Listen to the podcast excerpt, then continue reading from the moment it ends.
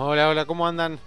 Bueno, bienvenidos. Mi nombre es Gonzalo Pagura y este es un nuevo capítulo de Invertir en Conocimiento, un podcast en donde vamos a hablar sobre finanzas, sobre economía, sobre inversiones para que puedas aprender cómo mejorar la administración de tu dinero. Buenas, buenas, buenas, buenas, buenas, buenas, buenas, buenas, buenas, buenos días, buenos días, buenos días, buenos días, ¿cómo andan? ¿Cómo están por ahí? Dale, dale, levántate, ya sé que es temprano seguramente si estás escuchando esto el miércoles por la mañana, pero bueno, hay que empezar el día y qué mejor que empezar el día escuchándome a mí hablar de economía que obviamente siempre vengo con datos increíblemente alentadores. Eh, bueno, ¿cómo andan? Espero que muy bien. Como saben, eh, estoy grabando esto el martes por la noche para que lo puedas tener a primera hora y puedas estar escuchando las novedades si es que no te pusiste al día leyendo algún diario o escuchando la radio o algo por el estilo que tenga que ver con economía. Así que lo vas a estar escuchando hoy que voy a estar hablando y dando un breve resumen, opinión y quizás alguna proyección media complicada de, de mercado. Bueno, primero, ya están abiertas las inscripciones para el curso de finanzas personales. Las abrí el domingo por la, por la noche. Eh, y ya hoy martes ya tengo 6 inscriptos. Son 10 las, eh, las cantidad de personas que pueden estar inscribiéndose en el curso al premio, al premio no, perdón, al precio de promoción del 40% de descuento. Así que si todavía no te anotaste, apúrate porque te vas a perder un descuento increíble. Tenés cuatro clases, ¿sí? el curso va a ser 100% online. Vamos a estar dando cuatro clases todos los martes, ¿sí? comenzando el 9 de abril. Denme un segundo que veo las fechas acá en el calendario. Es 9, 16, 23 y 30 de abril. ¿sí? Los cuatro martes de abril.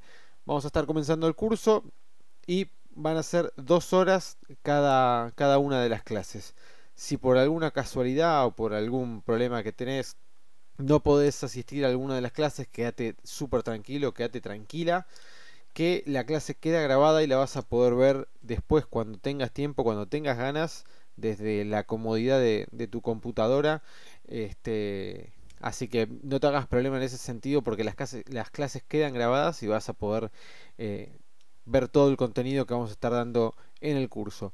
Y si no pudiste verla en vivo y tenés alguna consulta sobre algún tema en particular que se ve ese día en la clase, por supuesto que me puedes escribir, me mandás un mensaje y automáticamente yo te contesto cualquier consulta que, que tengas. Así que si estás interesado, si estás interesada, Anotate en el curso de finanzas personales de invertir en conocimiento que va a estar muy, pero muy, muy bueno.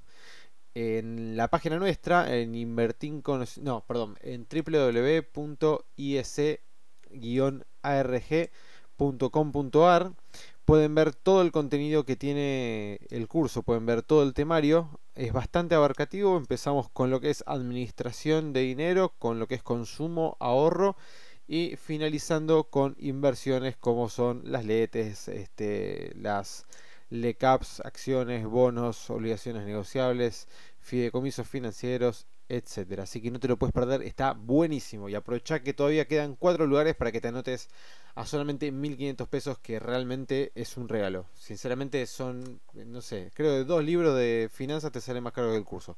Así que aprovechalo va a estar muy, pero muy, muy bueno. Bien, dicho el chivo del curso, vamos a empezar con, el, con la parte que nos compete hoy, que es la economía. Sí, qué, qué drama, ¿no? Qué drama meter, no sé por qué, quién me manda a meterme en este tipo de, de problemas, de estar hablando de economía justo en un momento tan, tan complicado como el que estamos. Pero bueno, vamos a ver qué podemos sacar. Primero, ayer y hoy, lunes y martes, se, el Tesoro lícito letras en pesos y letras en dólares. Para los que no saben, las letras en dólares las conocemos como letes, ¿sí? Y para las letras en pesos tenemos dos opciones que son las LECAPS y las LESER. ¿Cuáles son las diferencias? Muy básicamente, las LECAPS es una em, letra del tesoro que tiene una tasa de interés en pesos, ¿sí? en donde capitaliza el interés mes a mes. Y la LESER replica la inflación y aparte de la inflación te paga una tasa extra. Que, deme un segundo, justo lo tenía acá. Eh, la licitación de hoy del ECAPS cerró rondando una tasa nominal anual casi del 50%, lo cual te da una tasa efectiva anual mayor al 60, donde está el numerito justo. Bueno, creo que era 66 aproximadamente, sí creo que 66, una cosa así. Em, lo cual es una tasa bastante interesante teniendo en cuenta que suponemos que la inflación va a estar rondando en el 35% anual. ¿sí? Y las LESER, ya les digo, les paga lo que es la inflación más una tasa de interés. ¿Cuánto es esa tasa de interés? Bueno, hoy estaba cercana al 10%, o sea que te estarías llevando una tasa real, ¿sí? Porque, ya te digo, como replica la inflación y aparte te paga un 10%, te estás llevando una tasa real casi del 10% em, anual. Lo cual es bastante interesante y según la, la ¿cómo se llama? el resultado de la licitación de estas letras, eh, hubo mucha plata que se volcaron a estas últimas, a las LESER, las que replican la inflación. ¿sí? Porque en un contexto y en un momento en el cual la inflación todavía no afloja, recuerden que la inflación que salió em, por en el INDEC del, del, mes de febrero fue del 3,9%. ¿sí? Acá tengo la página del Banco Central. INDEC, inflación mensual, bueno, 3,8. Apenitas este, más abajo, pero realmente es un montón. Si ustedes lo piensan, hay más de 100 países en el mundo que van a tener menos inflación en un año que nosotros en un mes, lo cual es bastante, bastante grave. Em, así que la inflación, estamos en un momento que no, no estaría dando señales de que afloje. El lunes de esta de la semana que viene va a estar aumentando el precio de la nafta y del gasoil así que si tenés que cargar llenar el tanque antes del lunes porque a partir del lunes va a haber un incremento. La inflación interanual por el momento está en 51,3 la inflación esperada según REM de los últimos 12 meses va a ser el 29 bueno según estimaciones privadas el piso va a ser 35, así que estaríamos bastante desfasados de lo que, de lo que figura acá. Y la tasa de las LELIX, que es la tasa que hoy está usando el Banco Central como política monetaria, ¿sí? está en el 66,93% anual. Sí, 66,93% anual. ¿Te acordás cuando hace, creo que dos podcasts o tres?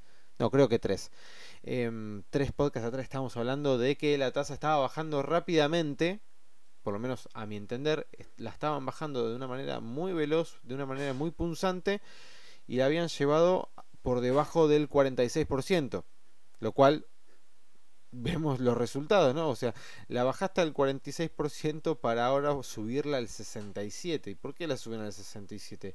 Y porque el tipo de cambio hoy está eh, en alza. Va, hoy no, hace ya creo que 4 o 5 días que está en alza.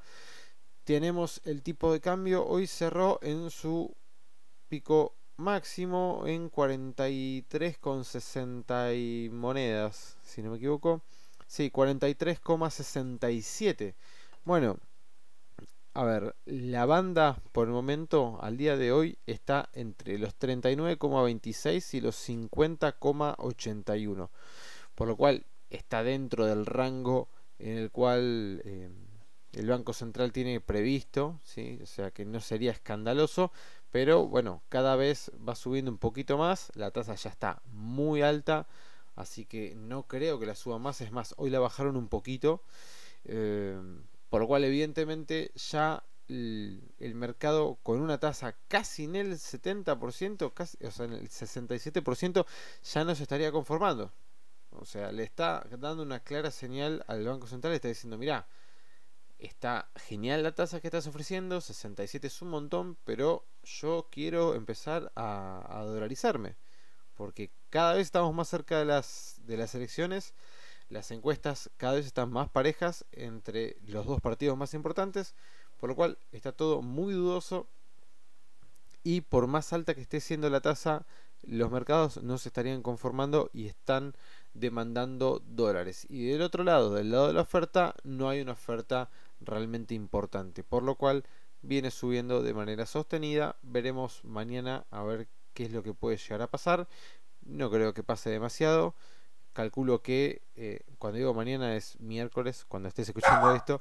Eh, bueno, mi perra tenía ganas de, ladrar. Em, así que vamos a ver qué es lo que pasa con, con nuestra querida tasa de interés y con nuestro querido tipo de cambio. Esperemos que no suba mucho más porque realmente a los que están posicionados en pesos a tasa fija, este tipo de, cambio en alza les va eh, socavando el, rendimiento. Así que esperemos que se quede un poco en estos niveles y que se tranquilice un poquito el tipo de cambio. Y así también le da un poco de flexibilidad al Banco Central y empieza a bajar esta tasa que realmente es altamente recesiva. Con una tasa del 67% es casi imposible que se reactive la economía. Así que del lado de, del lado del macrismo la van a tener bastante complicada en el tema de elecciones porque van a llegar a octubre con una economía bastante, bastante complicada. Em, bien, eso en lo que es cuestiones de tasa y tipo de cambio. Lo de la letra, lo de las letras ya los vimos. Dato importante a tener en cuenta. Bueno, primero antes de dar este dato, vamos a ver qué pasa con las bolsas del mundo. Nuestra bolsa, el Nerval, hoy cayó. Los bancos en Wall Street, sobre todo Banco Galicia, que es el que mayor ponderación tiene en, nuestro mercado, cayó más de un 5%, tuvo una caída muy fuerte en, la bolsa de, de Estados Unidos y ya les digo, cuando el sector financiero se cae, generalmente arrastra mucho a todas las demás empresas. Hay mucha cautela, hay mucho, no miedo, pero hay precaución dentro de lo que es el mercado argentino. Evidentemente están empezando a armar diferentes eh, escenarios y están empezando a armar diferentes modelos de cartera de inversión para no tener que em, para no tener que estar atajando después pelotas que te salen de, improviso y con todo el tema con todo el tema electoral que estamos teniendo ahora en este en este momento en tanto Wall Street hoy subió sigue estando bastante alto, pero hay un dato que empieza a, dar vuelta dentro de, lo que es el mercado y asusta bastante, que es la curva de tasas de intereses de los bonos más cortos eh, de Estados Unidos. Si se ponen a ver la curva de, intereses de los bonos, el gráfico se invirtió. ¿Qué quiere decir esto? Que ahora los bonos más cortos rinden más que los bonos más largos. ¿Y por qué esto hay que tenerlo en cuenta y por qué esto puede llegar a ser un problema? Cuando las curvas se invierten, o sea, ¿cuál sería la situación normal de una curva de intereses de bonos? A mayor plazo, mayor tasa. ¿Sí? ¿Por qué?